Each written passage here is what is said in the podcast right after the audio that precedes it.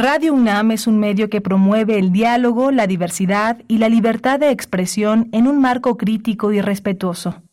Los comentarios expresados a lo largo de su programación reflejan la opinión de quien los emite, mas no de la radiodifusora. La Facultad de Derecho de la UNAM y Radio UNAM presentan Toda sociedad requiere para su funcionamiento regirse por valores, principios, normas e instituciones. A diario escuchamos, leemos y opinamos sobre temas relacionados con la legalidad. Pero, ¿verdaderamente conocemos nuestros derechos y obligaciones? Tu participación es indispensable. Acompáñanos. Derecho a debate. En la cultura de la legalidad participamos todos. Conduce Diego Guerrero.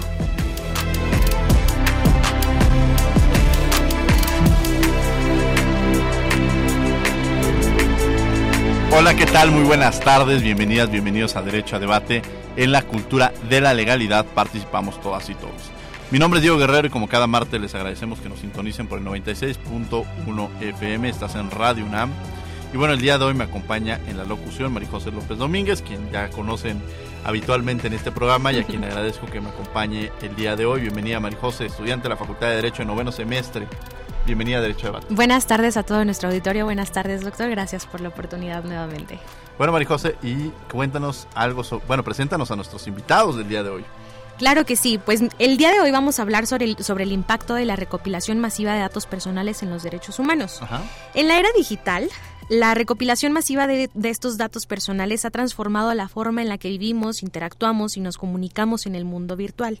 Esta práctica plantea cuestiones fundamentales sobre los derechos humanos, tanto a nivel global como en el contexto constitucional mexicano.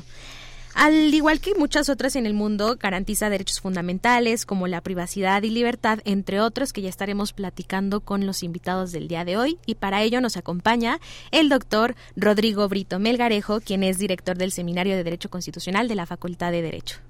Muchas gracias, María José. Muchas gracias, Diego, por la invitación y buenas tardes a todo nuestro auditorio. Muchas gracias, querido Rodrigo Brito. Y bueno, también nuestro otro invitado. Nos acompaña el licenciado Roberto Morales Lavín, abogado litigante en Morales Maguey y Abogados. Roberto, recién egresado, de ya, ya como licenciado, estrenando el título. Me da mucho gusto recibirte aquí en los micrófonos de Radio UNAM en 96.1 FM, aquí en Derecho a Debate. Muchísimas gracias Diego, muy feliz de estar aquí con ustedes y les agradezco bastante la invitación. Bueno, antes de, ir directamente a las voces universitarias, me gustaría que brevemente nos dieran una introducción sobre el tema que vamos a hablar el día de hoy, el impacto de la recopilación masiva de datos personales en los derechos humanos. Doctor Rodrigo Brito. Pues creo que es un tema importantísimo y, y, me parece que tendríamos que remontarnos al origen, ¿no? Porque es importante proteger esos datos que actualmente tienen instituciones públicas, pero también particulares. Eh, la protección de datos es fundamental porque está asociada a la libertad, está asociada a la dignidad de las personas. Se dice que quien tiene nuestros datos nos tiene a nosotros como uh -huh. personas, ¿no? Basta recordar, por ejemplo, y les decía, es muy importante recordar que dio origen a a esta idea de proteger los datos personales porque, por ejemplo, eh, pues los nazis cuando uh -huh. este, empezaron a conquistar Europa, eh, acudían en primer lugar a los registros de población. Por uh -huh. ejemplo, ¿no? en los Países Bajos, en el registro de población existía el dato de la religión. Y eso tuvo como resultado precisamente que muchas personas que eran practicantes de la religión judía fueran eh, asesinados. Algo uh -huh. que no pasó en Francia, donde por pues eh, un, eh, una acción bastante valiente de una persona que evitó que se pusiera precisamente los datos como religión, pues se salvaron a muchísimas personas. Entonces creo que proteger esos datos que nos ayudan a identificarnos, esos datos que están relacionados con nuestra dignidad, esos datos que evitan que seamos discriminados, es fundamental para proteger nuestros derechos. Creo que eso es lo que podríamos eh, decir de, de, la importancia de la protección de datos eh, para relacionarla con los derechos humanos. Qué interesante tocar este tema y sobre todo reconocer la parte histórica de cómo también a lo largo de la historia ha sido un tema muy importante y que algunos de pronto hablar de transparencia, datos personales lo vemos como un tema muy reciente, pero a lo largo de diversos momentos históricos en diversos países ha sido un papel importante. Roberto, bienvenido y además me gustaría que nos dieras una breve introducción sobre el tema. Claro que sí. Pues como bien lo comentaba el doctor Rodrigo, pues sí, realmente quien, tiene nuestros datos nos tiene a nosotros, entonces por eso ahí existe esa relación entre la protección de los datos con nuestro derecho a la identidad. Este derecho a la identidad pues es precisamente lo que nos permite hacernos distintos de las demás personas. La, la identidad solo se concibe en una colectividad, porque si tuviéramos el ejemplo hipotético del que nada más hubiera una persona en el mundo, pues, pues no podríamos identificarnos del resto. Eh, pues como bien comenta a lo largo de la historia, pues ha ido evolucionando pues este este tema, este derecho a la identidad. Eh, pues actualmente ya se cuentan con nuevos derechos a la identidad como la identidad digital, de este perfil, esta personalidad que tenemos a través de las redes sociales y no solo de las redes sociales, a través de incluso un correo, un número de teléfono. Entonces son cuestiones que nos van haciendo distintas de las personas y lo interesante sería evaluar ahora cómo estos procesos automatizados de pues de identidad podrían afectar estos derechos humanos y principalmente sus repercusiones a nivel tanto social, incluso económica y política. ¿Por qué hablaríamos que esta figura de los datos personales eh, son derechos humanos, doctor Rodrigo Brito?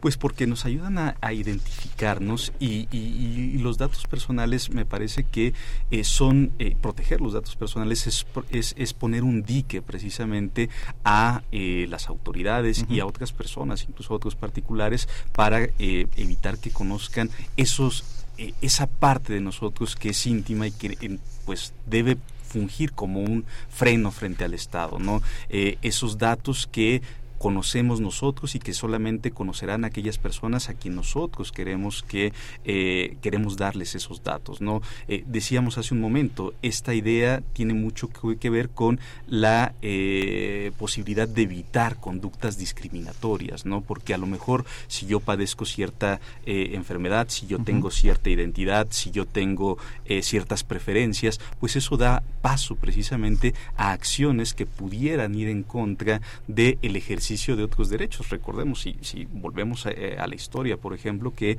en, eh, en España en algún tiempo, eh, durante la dictadura, el ser una persona homosexual era este, castigado, ¿no? Entonces, el que se conociera, el que existieran registros en este sentido, abría las puertas para que la autoridad cometiera abusos, para que incluso ejerciera actos que atentaran precisamente contra mi persona. Entonces, proteger estos datos es fundamental para evitar que seamos discriminados y para proteger nuestra libertad y nuestra dignidad.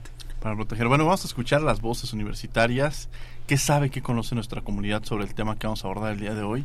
Y regresamos a los micrófonos de Radio NAM. Estás en el 96.1 FM. Esto es Derecho a Debate. Las voces universitarias. ¿Qué opinas de la recolección indiscriminada de datos personales por parte de bancos y otras instituciones? Creo que, pues bueno, ya la obtención de datos, no solamente las entidades bancarias, la cantidad de datos que piden, sino pues cualquier app que te pide todos los datos, ¿no?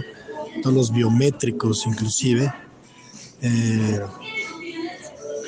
pues ya es algo a lo que nos enfrentamos todos los días, no hay eh, no hay una regulación o si, o si la hay, pues no se sigue regulación sobre los datos personales hay una ley de protección de datos personales, pero pues ninguna entidad la, la sigue eh, al pie de la letra, ¿no? no la respetan. Y pues es excesivo, ¿no? Pero pues abusando muchas veces de la...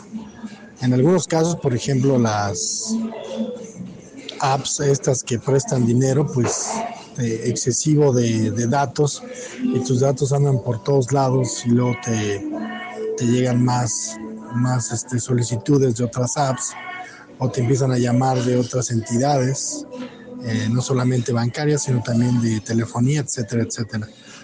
Pues yo creo que es un exceso, un exceso eh, lo que te piden las lo que te piden las entidades bancarias, pero es a lo que nos enfrentamos, ¿no? Día a día.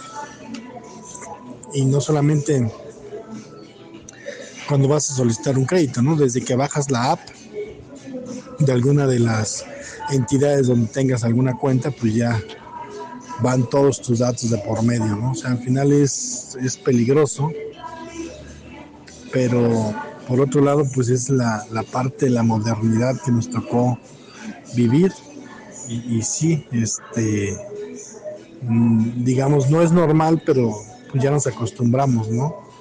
a, que nuestros datos pues anden volando por, por todos lados.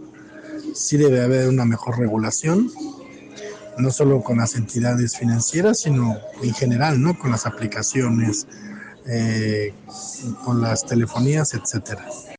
Aunque ya se sabe que la recolección de datos nos sirve al usuario para que la atención sea personalizada, actualmente por el desarrollo de las nuevas tecnologías, de la Internet y demás, también lamentablemente nuestros datos están sujetos a ciberataques o que se utilicen para eh, cuestiones de suplantar identidades o algo así. Entonces considero que sí son necesarios pero que con el avance tecnológico también se necesita nuevos eh, programas o softwares para eh, procurar y cuidar nuestra información personal. Considero que las instituciones bancarias deberían de ser más claras respecto a qué hacen con nuestros datos e informarnos cuáles son exactamente las cosas que toman y la información que toman de nosotros. Escuchas Derecho a Debate.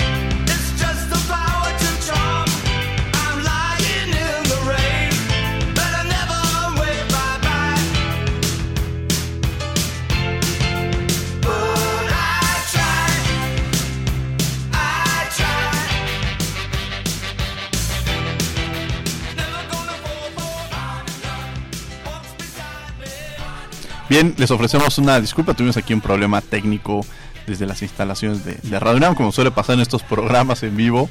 Pero bueno, ya estamos de vuelta aquí en Derecho a Debate, estamos hablando sobre datos personales, el impacto de la recopilación masiva precisamente de los mismos en los derechos humanos. Y en el bloque anterior, bueno, ya nos hace una breve introducción Marijose y también con nuestros invitados, para quienes están sintonizando en este momento. Eh, nos acompaña el doctor Rodrigo Brito, quien es catedrático de la Facultad de Derecho, y el licenciado Roberto Valente Morales, quien es licenciado en Derecho por la Facultad de Derecho de la UNAM, abogado litigante en Morales, y Abogados, y me acompaña en la conducción, quien ya ha estado en varias ocasiones con nosotros, Marijose López. Marijose, bueno, pues vamos a continuar con esta entrevista. Le cedo los micrófonos a Marijose. Claro que sí, muchísimas gracias. Doctor Rodrigo, a mí me gustaría saber obviamente cuando hablamos sobre el almacenamiento de datos, pues nos referimos a, cuestiones pues delicadas cuando hablamos pues de los datos eh, eh, privados de una persona. Entonces me gustaría saber cómo es que se cómo es que esta recopilación masiva de datos afecta la privacidad de esa persona en particular. Bueno, eh, lo decían incluso las personas que escuchamos antes de, ir a, después de que participamos, hay una gran cantidad de datos que recopilan tanto instituciones públicas como instituciones privadas y el que esos datos hagan identificable a una persona puede puede ocasionar conductas que son contrarias precisamente a los derechos humanos. No por eso la importancia de los datos, de proteger los datos personales. Los datos personales tienen que ver con esa identificación en posesión de personas, eh, bueno, atribuibles, perdón, a personas físicas que la hacen que, que, la identifican o la hacen identificable y esto es eh, fundamental. Creo que el hecho de asociar estos datos con una persona, insisto, puede ocasionar que se tomen decisiones que pueden ir en contra de su dignidad o que pueden eh, ser obstáculos para el ejercicio de otros derechos. Recordemos, lo decía Roberto hace un momento, que el derecho a la identidad es un derecho fundamental, es un derecho clave, es un derecho llave porque permite el acceso a otros derechos, sí, pero cuando estos datos que precisamente eh, poseen las personas eh, están en malas manos o este pueden llegar a personas que las difunden sin nuestra autorización pueden atacar precisamente ese ámbito de la intimidad que pues es necesario proteger no creo que es eh, algo que no debemos perder de vista María José Claro que sí, y pues justamente aquí en donde menciona ya como en esta época en donde todos estamos metidos en la virtualidad, pues obviamente también tienen pues datos como muchísimo más sensibles como son las huellas digitales, entre otros, y nos lleva justamente a hablar sobre datos biométricos. Entonces, a, mí Roberto me gustaría preguntarte, ¿qué son los datos biométricos? ¿Qué es esto? ¿Con qué se come? claro que sí, María José. Mira, un dato biométrico en términos generales podríamos describir como aquellas características físicas y conductuales que al poder ser medibles a través de sistemas automatizados o tradicionales permiten este ejercicio de identificación de las personas. Actualmente pues podríamos decir que hay dos grandes rubros que son los datos fisiológicos y los conductuales. Los fisiológicos, pues los más empleados o más utilizados es el, que tenemos muchos en nuestro celular, que es el reconocimiento facial, el de nuestra huella digital, como tú lo, tú lo indicas. Y, y bueno, el, iris, la geometría de la mano, la, son todas estas mediciones que al ser tener esa característica de ser únicas en cada individuo, pues nos permite hacer este ejercicio de identidad de las personas. Y la otra que les comentaba es las fisiológicas. Estas fisiológicas o, que diga las conductuales, eh, pues es precisamente lo que no, a veces no notamos, pero muchos de nosotros tenemos casi siempre muchos patrones de conducta. Desde cómo nos levantamos, cómo lo hacemos, nuestra forma de escritura, nuestra forma de hablar. Y, actualmente pues con el uso de, de muchas tecnologías, incluyendo relojes inteligentes, pues a lo largo de nuestro día se va captando e, esta información biométrica de, nosotros. Entonces, los datos biométricos, por eso son datos personales, porque al ser medibles permiten hacer una persona identificable o idéntica del resto. Ahora, ¿de dónde pueden obtener nuestros datos personales, doctor Rodrigo Brito? De pronto uno, eh, ahorita decía eh, Roberto, bajas una aplicación, y de pronto te aparece una serie de letras, letras, letras y no pone aceptar o te piden vas a la farmacia, o sea, y uno diría, ¿de dónde obtienen? Me hablan por teléfono y me ofrecen una tarjeta y tienen mi número, mi nombre completo.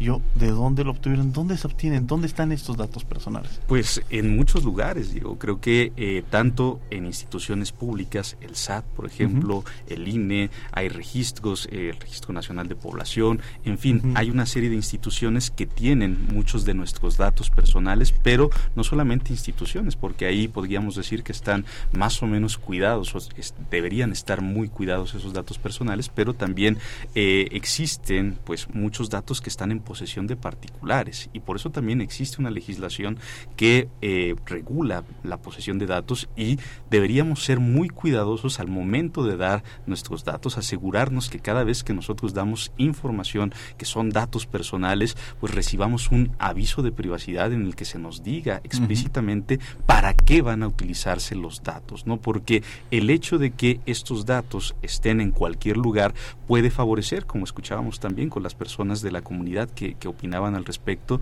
el robo de identidad, ¿no? Hay muchos aspectos que es eh, importante tener en consideración y repito, pues asegurarnos que cada vez que demos datos de carácter personal, sepamos para qué van a ser utilizados esos datos y leamos muchas veces algo que no hacemos, ¿no? Tú lo dices, vemos una aplicación y vemos muchas letras y eso resulta que es el aviso de privacidad y nos están diciendo que estamos cediendo nuestros datos para un fin quizá muy distinto al que quisimos este, al momento de otorgar el permiso para el uso de estos datos. Entonces, eh, creo que son muchos los lugares que, eh, en los que pueden existir estas bases de datos con información que puede incluso llegar a ser sensible por, eh, pues, y que tendríamos que proteger. ¿no? Por eso la regulación y las autoridades que tienen a su cargo la protección de los datos personales, su actuación es fundamental.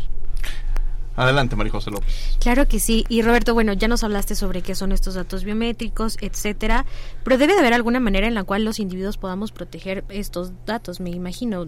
¿Nos pudieras hablar un poco sobre esto? claro que sí. Mira, en el marco nacional tenemos la Ley Federal de Protección de Datos Personales en posesión de particulares y la Ley General de Protección de Datos Personales en posesión de sujetos obligados estas dos legislaciones a nivel nacional pues, son las, las que encabezan esta materia de protección. Si no, no me dejará mentir, en el artículo 16 constitucional, es a través del cual se, se establece estos datos personales como derecho fundamental. Este, esta, esta protección que se les brinda y además partiendo de la idea que una ley general pues sirve como ley modelo para nuestros estados entonces pues de ahí también tenemos legislaciones locales en materia de datos personales en posesión de sujetos obligados Aquí nos, nos mm, generaría controversia, ¿no? Decir quién es un sujeto obligado y quién es un particular. Para fines amplios podríamos decir que el sujeto obligado pues serían entidades del Estado, mientras que los particulares pues somos nosotros, incluso actuando de que yo puedo conocer tus datos personales, tú los míos, y entonces eso nos obligaría a respetarnos mutuamente sobre ese derecho. Ahora, ¿alguien podría tomar nuestros datos biométricos? Roberto, me gustaría un poco saber esto porque, no sé, se me ocurre una película de ciencia ficción que alguien se operara la cara e hiciera una simulación de mi cara o, algo que pudieran piratear mi huella digital, o sea, copiarla con este a través de una masa, no sé, o sea, estas cosas que vemos en ciencia ficción podrían ser parte de la realidad o hay una protección en términos tecnológicos que permita que no puedan robarse estos datos. Sí, como, yo creo que como bien nos los indicas, el punto clave de, la respuesta sería el, tema tecnológico. Antes, pues, a nosotros, pues sí, se, de cierta forma ya se tenían datos biométricos de las, de las personas, pero lo que ahora cambia con el aspecto tecnológico es la sistematización de estos.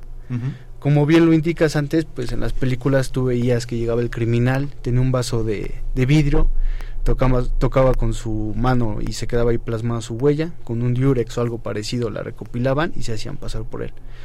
Ahora, ¿qué pasa con los sistemas automatizados?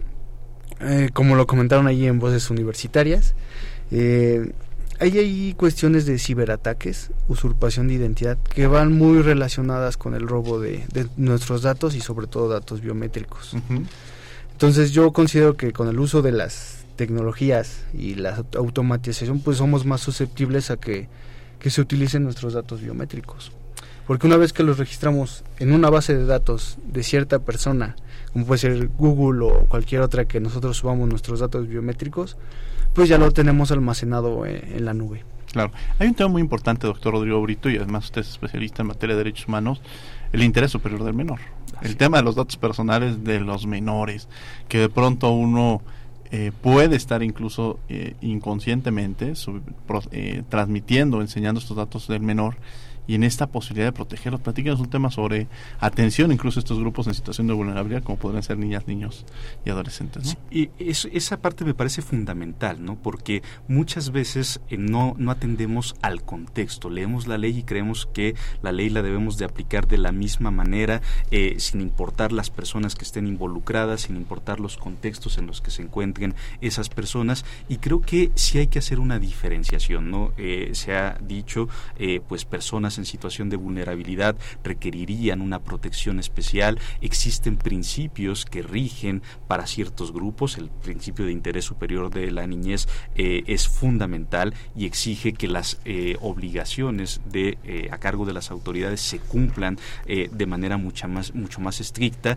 Existe un nivel de escrutinio mucho mayor al analizar si se ha violado o no un derecho cuando se trata de menores y creo que esos son aspectos que deben de tomarse en cuenta cuando se protegen datos, datos personales, ¿no? Porque como eh, bien lo, comentas, pues muchas veces nosotros, sin darnos cuenta, ofrecemos información de pues las personas eh, como niñas, niños o adolescentes que podrían ser sujetos a ataques, a eh, pues eh, ponerlos en una situación de vulnerabilidad que podría generar escenarios que pues eh, impliquen incluso, incluso una afectación eh, física o eh, que pudieran generar condiciones para que pues estas personas fueran expuestas ¿no? en muchas condiciones y eso me parece que es algo que hay que evitar. Por eso me parece que leer la norma atendiendo a las personas que están involucradas es fundamental cuando cuando aplicamos y cuando queremos entender de manera correcta el derecho Ahora hay una preocupación, ¿quién protege estos datos personales, Roberto?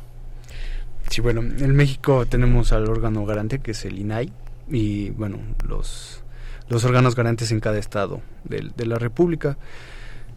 Eh, por el particular, pues sí tenemos ahí unos medios de protección constitucional que nos permiten hacer frente a estas violaciones directas a nuestros derechos derechos fundamentales como lo estamos comentando. Entonces, si hay mecanismos y, si hay forma de hacer esta protección y principalmente, como lo comentaba el doctor Brito, pues todo la mayoría se rige por avisos de privacidad. Estos avisos de privacidad en ocasiones los vemos muy extensos, no los leemos, nada más por eh, tener el servicio o el producto se aceptan de forma inmediata, casi sin revisar los términos. Yo creo que ese es un tema bastante problemático porque en muchas ocasiones sí se dice cómo se van a usar nuestros datos, pero no las personas no, no leemos lo que realmente estamos firmando. Entonces, creo que ahí sí debe de haber un, mayor rango de protección, pero en, general creo que sí estamos protegidos en México en ese aspecto. López. Pues bueno, nuestra audiencia está participando y nos acaban de hacer llegar una pregunta de María Álvarez y ella quiere saber qué ocurre con sus datos biométricos brindados a una institución bancaria cuando termina su relación con ella. Pues bueno, contestando a la pregunta directamente, pues las instituciones bancarias, tú tienes celebrado un contrato de prestación de servicios con ellos. Y, sí, todos sabemos que ahora ya todo se maneja por aplicaciones. Antes uno iba físicamente al banco y se identificaba con su INE, pasaporte, demás credenciales. Ahora te lo permiten hacer a través de una aplicación digital. Esta aplicación tú ingresas con un dato biométrico o varios, dependiendo del sistema operativo que tengas. El riesgo que aquí se tiene y lo que sucede después es que no se sabe cómo, cómo se manejan estos datos o si hay transferencia entre los bancos de datos personales. Muchas ocasiones el usuario piensa que, que al ser un dato biométrico pues te genera mayor confianza, mayor seguridad. Dices, oye, qué bueno porque así comprueban que soy yo.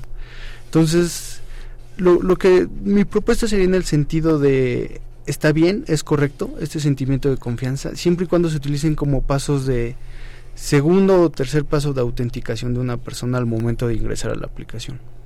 55 23 54 12 55 55 23 7682 son nuestros teléfonos 55 55 23 54 12 55 55 23 7682 también estamos en las redes sociales como en Twitter, Instagram, Facebook como Derecho a Debate para que nos hagan llegar sus comentarios y opiniones referente al tema que estamos abordando el día de hoy, el impacto de la recopilación masiva de datos personales en los derechos humanos. ¿De qué manera se relaciona? Generalmente hemos hablaba Roberto del INAE, eh, doctor Rodrigo Brito, y constantemente vemos, por ejemplo, INAI que se dedica al tema de transparencia y datos personales. Y a veces pareciera que está junto cuando podríamos incluso tener dos organismos garantes. Eh, digo, se ampliaría la burocracia administrativa, pero podríamos tener incluso dos organismos eh, que estuvieran vinculados uno específicamente a datos personales y otro sobre transparencia. ¿Cómo se relacionan estos dos, estos dos derechos? Pues eh, es, es, muy importante porque eh, me parece que cuando se da la reforma para incluir también la protección de datos personales, recordemos que el artículo sexto se modifica para establecer cuestiones relacionadas con transparencia y con acceso a la información como una forma de democratizar ¿no? al, al, Estado y de hacer posible que hubiera una rendición de cuentas que fuera mucho mejor. ¿sí? es, eh, se, se inicia esta reforma con la idea de crear al Estado como una caja de cristal, ¿no? En la que las personas pudiéramos tener en cuenta qué es lo que está haciendo la autoridad, pudiéramos poner eh, pues la vista sobre lo que se está haciendo y así se empieza a dar un cambio muy importante. Pero eh, este manejo de la información nos hace ver que pues eh, si bien la información pública debe ser abierta para todas las personas, también existe información privada que debemos proteger. Entonces se piensa que algo no lo podemos hacer eh, que, eh, brindar esa información pública de manera transparente tendría que ir asociado precisamente a la protección de estos datos eh, que deberían de implicar un límite para la actuación del Estado y de los particulares, porque hay áreas, hay áreas que pues debemos conservar fuera del alcance de ojos que no queremos que tengan esa información. No creo que este aspecto es, es fundamental porque empezamos abriendo la puerta ¿sí? a la información, pero después nos damos cuenta que en ciertos escenarios nosotros debemos permitir solamente el acceso a aquellas personas que queremos y por eso surge la protección de datos, de datos personales. No creo que ese es, ese es eh, de esa forma se, se, se, se, establece una especie de simbiosis, un binomio que es fundamental para a la vez que permitimos que, que, las personas puedan de alguna manera fiscalizar, estar atentos a lo que hace la autoridad, también sepamos que tanto la autoridad como otros particulares no pueden meterse a, aquella, aquel ámbito de la intimidad que nosotros no queremos permitirles, a los que nosotros no queremos permitirles la entrada. ¿no? Tenemos más preguntas. Lorena Valladares, aprovecho también para mandar un saludo a Cassandra García. Hace unos días recibí, bueno, Lorena Valladares nos pone hace unos días, recibí una llamada telefónica en donde me solicitaron entrar a mi app de banca móvil y de manera fraudulenta proporcioné mis datos bancarios. ¿Cómo podría el banco comprobar que a pesar de dar mis datos biométricos no di mi consentimiento para esta operación, Roberto? Claro que sí. Aquí, aquí el tema es, ellos lo que pasa con los bancos, es que tú celebras actos jurídicos de forma virtual. En México existe algo que se denomina firma electrónica y su firma electrónica avanzada. Estos medios pues se hicieron innovadores en su momento con el código, código de comercio y era para dar esa agilidad en, en, el ámbito comercial ¿no? y que se pueda celebrar de forma virtual, que no estuvieran presentes las personas. En este caso yo, hace un, mes presenté mi tesis de licenciatura en la que sostengo medularmente que no que no, no, se, no, es, no es posible conceder el, el, consentimiento a través de los datos biométricos. Porque, como lo comentábamos hace un momento, pues precisamente los datos biométricos sirven para identificar a una persona. Entonces, quien tenga control de estos datos, pues podría tener control tanto de la identidad como de los actos jurídicos o, de los contratos que celebramos. Para eso en México está la firma electrónica y la firma electrónica avanzada, lo cual por ciertos requisitos ahí jurídicos no se puede equiparar a, que tú pongas una huella de forma digital.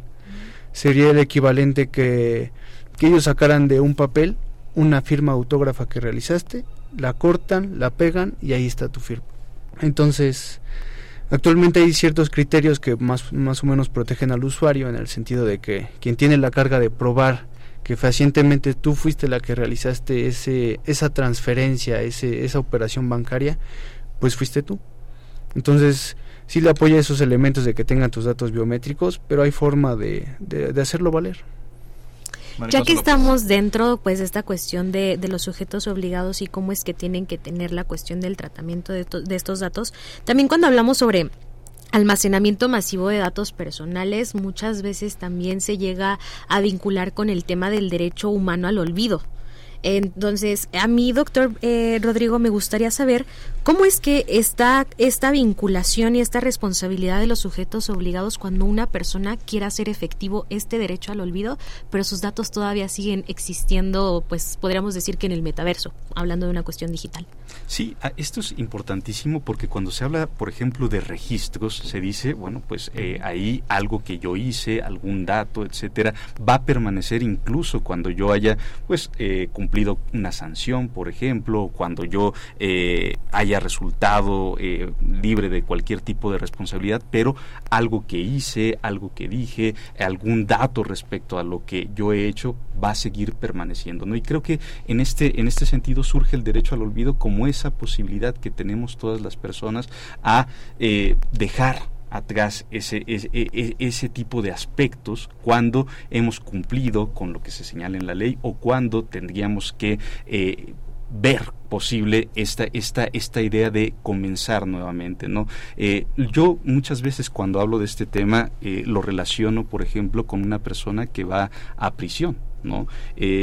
¿Qué pasa cuando una persona ya ha estado en la cárcel? Pues ha cumplido con esa sanción y eh, pues lo ideal es que el Estado asuma su compromiso cuando esa persona ha estado en prisión, que logre que esa persona a través de la actividad que se da en el sistema penitenciario pueda eh, volver a la sociedad, ser esta reinserción social y, y, de esa manera pues esa persona se puede integrar a la sociedad nuevamente. Pues es lo mismo que pasa precisamente con estos registros. Muchas veces el registro eh, logra o permite que se estigmatice a una persona a partir de lo que ha hecho y es algo que marca en su vida y que impide que desarrolle un plan de vida, ¿no? Entonces, creo que esa posibilidad de que olvidemos algo eh, con lo que ya se ha cumplido, algo que, eh, pues, eh, sobre lo que ya ha pasado cierto tiempo, pues, es fundamental para, precisamente, evitar que se pongan obstáculos a aquello que quiero realizar o que este tipo de cuestiones puedan, pues, de alguna manera ser una especie de eh, óbice para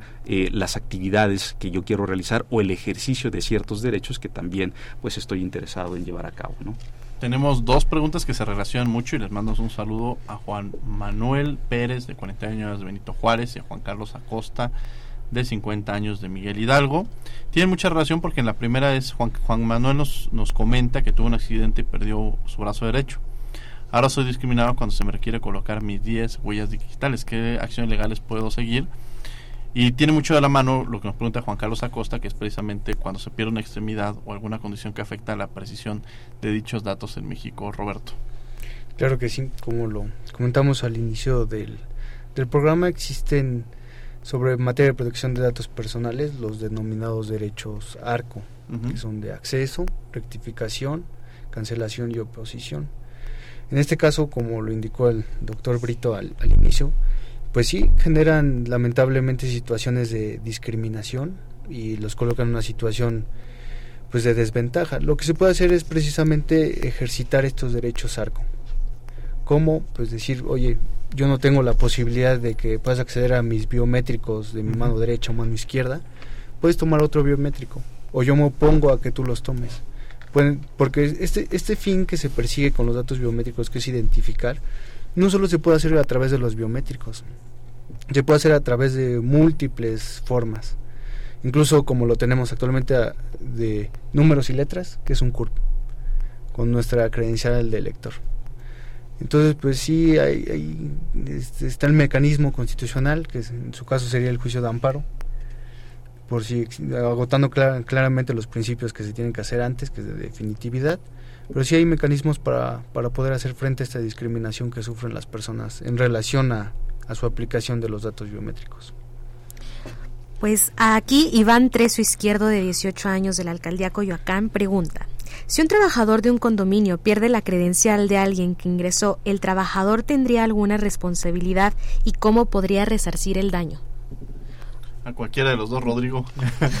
pues, eh, pues desde luego habría que ver cuál es la relación que tiene, pero eh, habría una responsabilidad, ¿no? Si, si, si, si, si, si, pierde esta, este medio de identificación, ¿no? Porque, insisto, está ahí de por medio el derecho a la identidad, ¿no? Si es el único documento con el que cuenta para identificarse, pues podría meter en serios problemas a la persona que ya no tiene este, este documento, ¿no? Habría que ver bajo qué esquema hay eh, una relación entre esta persona que pierde la credencial y por qué motivos tenía el documento, etcétera, pero desde luego puede haber una responsabilidad porque estos medios de identificación van asociados precisamente al ejercicio de los derechos, ¿no? Ya lo dijimos, eh, el derecho a la identidad es un derecho que abre la puerta a muchos otros derechos y a veces eh, es fundamental contar con ciertos instrumentos para acreditar mi identidad, para acceder a servicios, para poder realizar algún trámite y bueno, pues eso implica eh, pues que debemos ser muy cuidadosos precisamente con aquellos documentos que permitan precisamente identificar a una persona.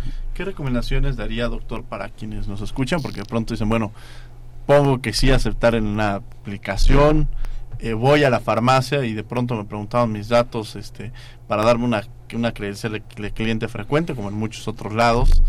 Y nosotros indirectamente a veces no estamos percatando, pero estamos dando nuestros datos en las promociones que dicen es que es gratis y doy, si pongo este pongo mi correo electrónico, mi teléfono, me van a dar un 10% en la primera compra que lleve a cabo. Es decir, pareciera que de pronto nos llegan estas promociones, pero ¿cómo proteger? ¿O qué recomendaciones daría a los oyentes para de alguna manera generar estos mecanismos que permitan proteger nuestros datos personales? Pues yo en primer lugar diría que nada es gratis. ¿eh? Cuando se nos dan estas promociones a las que se hacía referencia, pues estamos pagando con nuestros datos, con la información que sirve a empresas para identificar nuestro comportamiento en consumo, los lugares a los que asistimos, las, las, las prácticas que realizamos. Entonces creo que el consejo es leer muy bien ¿Para qué van a ser utilizados esos datos que estamos otorgando a las personas que nos las están solicitando? ¿no? Porque de eso va a depender precisamente el alcance de lo que pueden hacer estas empresas con aquella información que nosotros le estamos dando.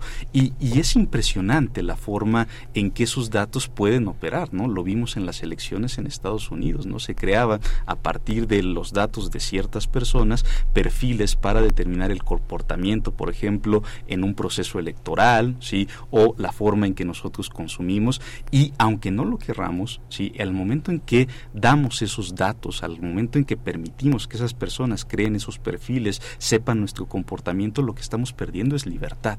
Entonces, creo que sí debemos ser muy cuidadosos al momento de dar, aceptar a, este tipo de aplicaciones, a este tipo de eh, encuestas, etcétera, porque eh, pues lo que estamos haciendo es eso, ¿no? Estamos condicionando nuestra libertad, ser muy cuidadosos, leer aunque nos dé un poco de flojera, hay que decirlo de, manera clara, ¿sí? leer para qué van a ser utilizados esos datos, cuál es el alcance de, eh, de, de, la información que estamos dando y para qué va a ser empleado por las empresas. ¿no?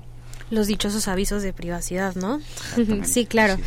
Y bueno, aquí eh, em, haciendo un análisis a lo mejor un poco predictivo, Roberto, ¿de qué manera pudiéramos visualizar esta cuestión del almacenamiento de los datos biométricos de manera pues masiva en un futuro? Sí, como ahorita lo acaba de comentar el doctor Rodrigo, pues nuestros datos valen y valen mucho.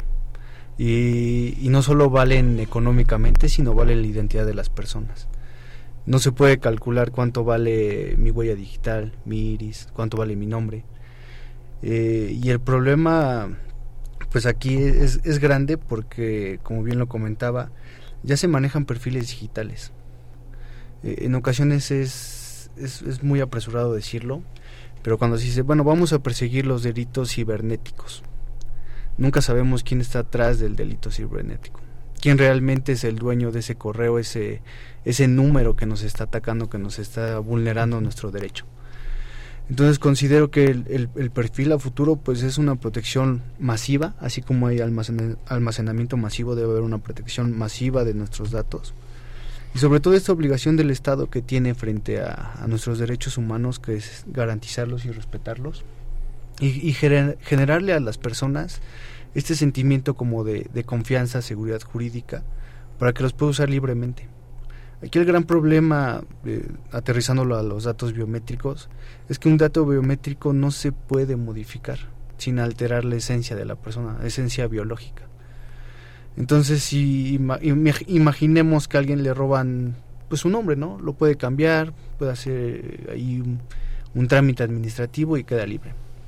Pero si a alguien le roban su dato biométrico como es cualquier huella digital, ¿cómo puedes permitirle acceder a este mecanismo de protección para que pues quede libre, ¿no? El derecho al olvido quede que, bueno, ya no pasó nada. Ese es el gran problema que se tiene con, con el almacenaje masivo a futuro.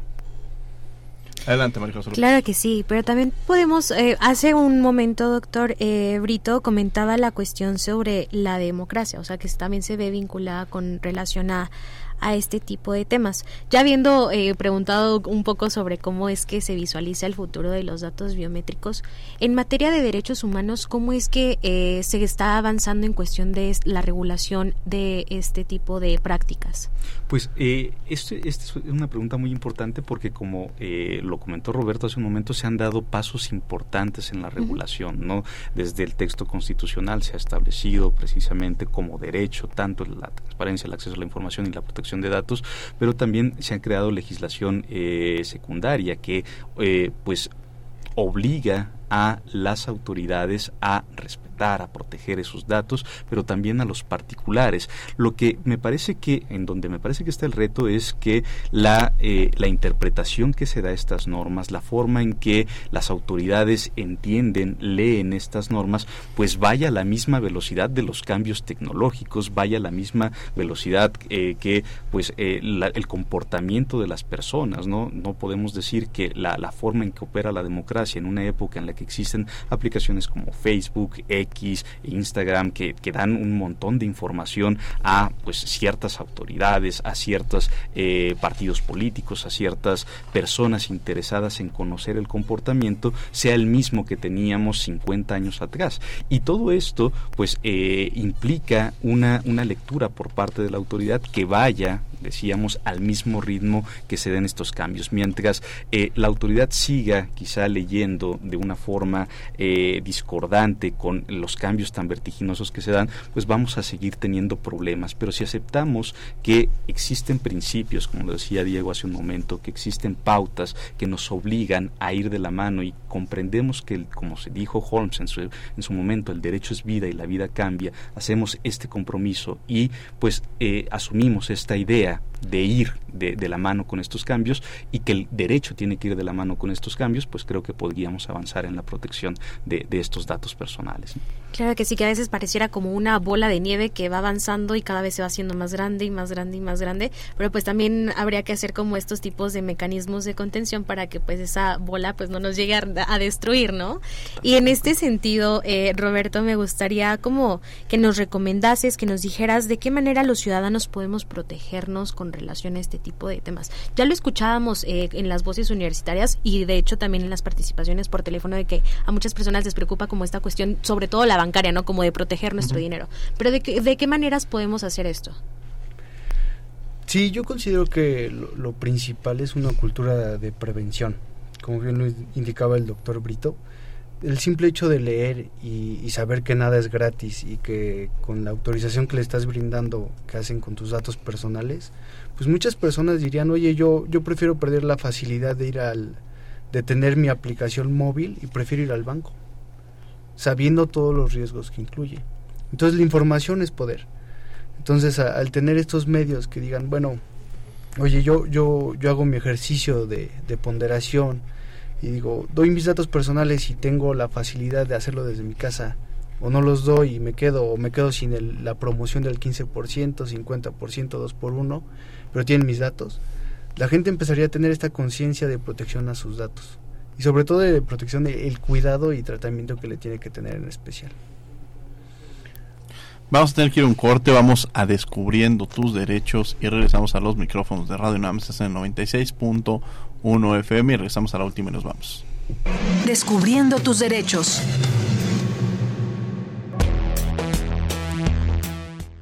derecho de las infancias a convivir o mantener relaciones personales y contacto directo con sus familiares.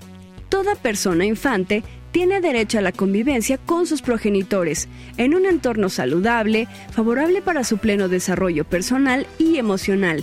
Sin embargo, este se puede suspender cuando exista peligro para el menor a fin de salvaguardar su interés superior. Síguenos en Instagram, Facebook y Twitter como Derecho a Debate. La última y nos vamos. Esta es la última y nos vamos y como saben en esta parte van las conclusiones con relación a nuestro tema. Doctor Brito, ¿algo con lo que quiera concluir? Pues sí, creo que debemos estar muy conscientes de que, como ya se ha dicho aquí, eh, esta protección de datos personales constituye un derecho y que como tal lo tenemos que eh, hacer valer frente a las autoridades. No tenemos que olvidar que desde la reforma de 2011 las autoridades están obligadas a respetar los derechos, es decir, a no realizar actos que pudieran violar esos derechos, a proteger, es decir, a realizar todos los actos que eh, pues eviten que otros agentes del Estado o agentes no estatales violen estos derechos, a promover y a garantizar los derechos. Entonces, para las autoridades se imponen una serie de obligaciones que nosotros tendríamos que ser muy conscientes que podemos hacerlas valer, ¿no? Pero también asumir eh, esta, esta responsabilidad en el ejercicio de nuestros derechos y saber que buena parte de eh, los alcances de los derechos dependen precisamente de un ejercicio responsable por nuestra parte. Entonces, ser cuidadosos cuando aceptamos dar información, leer los avisos de privacidad, entender para qué estamos dando nuestros datos, me parece que es algo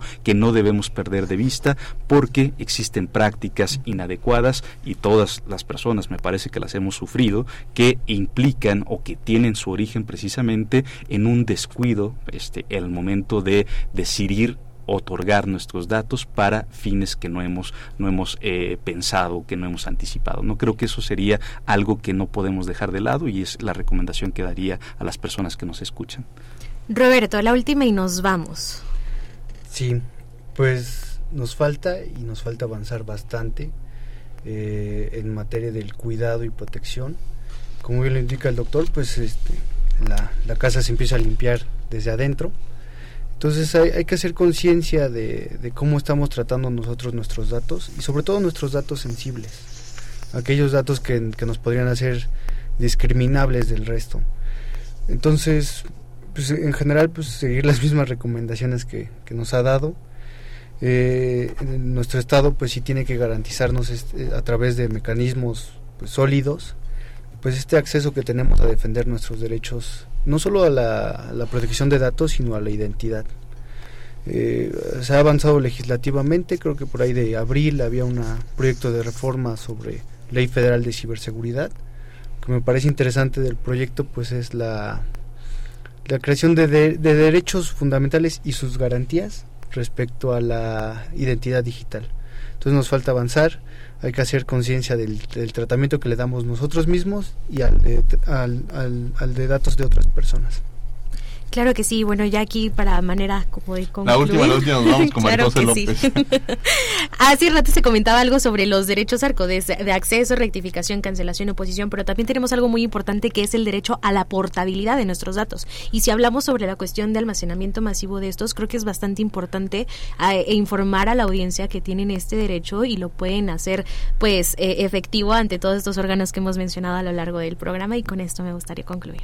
Muchas gracias, María José. La verdad es que ha sido muy interesante hablar el día de hoy sobre el tema de los datos personales, cómo están involucrados constantemente con nosotros. De pronto seguramente escuchamos datos personales y no sabemos todo lo que representa, que es todo lo que desde que nos desarrollamos el día a día estamos utilizando nuestros datos personales, nos acompañan, forman parte de nosotros y cómo los cuidamos, cómo los protegemos de forma individual, pero también cómo protegemos los datos personales de quienes nos rodean. Ahorita mientras está en el programa me entraron algunas llamadas de teléfonos desconocidos y estoy seguro que quizá puede ser un banco que me quiere ofrecer una tarjeta de crédito y que están precisamente, como decía Marijosa, ocupar estos derechos ARCO para exigir y solicitar que nuestros derechos personales, datos personales estén protegidos y no estemos recibiendo ese tipo de llamadas de infinidad de empresas cuando dice yo nada más contraté una tarjeta o fui al SAT o en fin, empresas públicas, privadas y la importancia de protegerlos. También el riesgo que representaría que una sola institución pudiera tener todos estos datos, cómo garantizarlos, cómo protegerlos. La propia INE incluso también tiene nuestros datos personales. Es decir,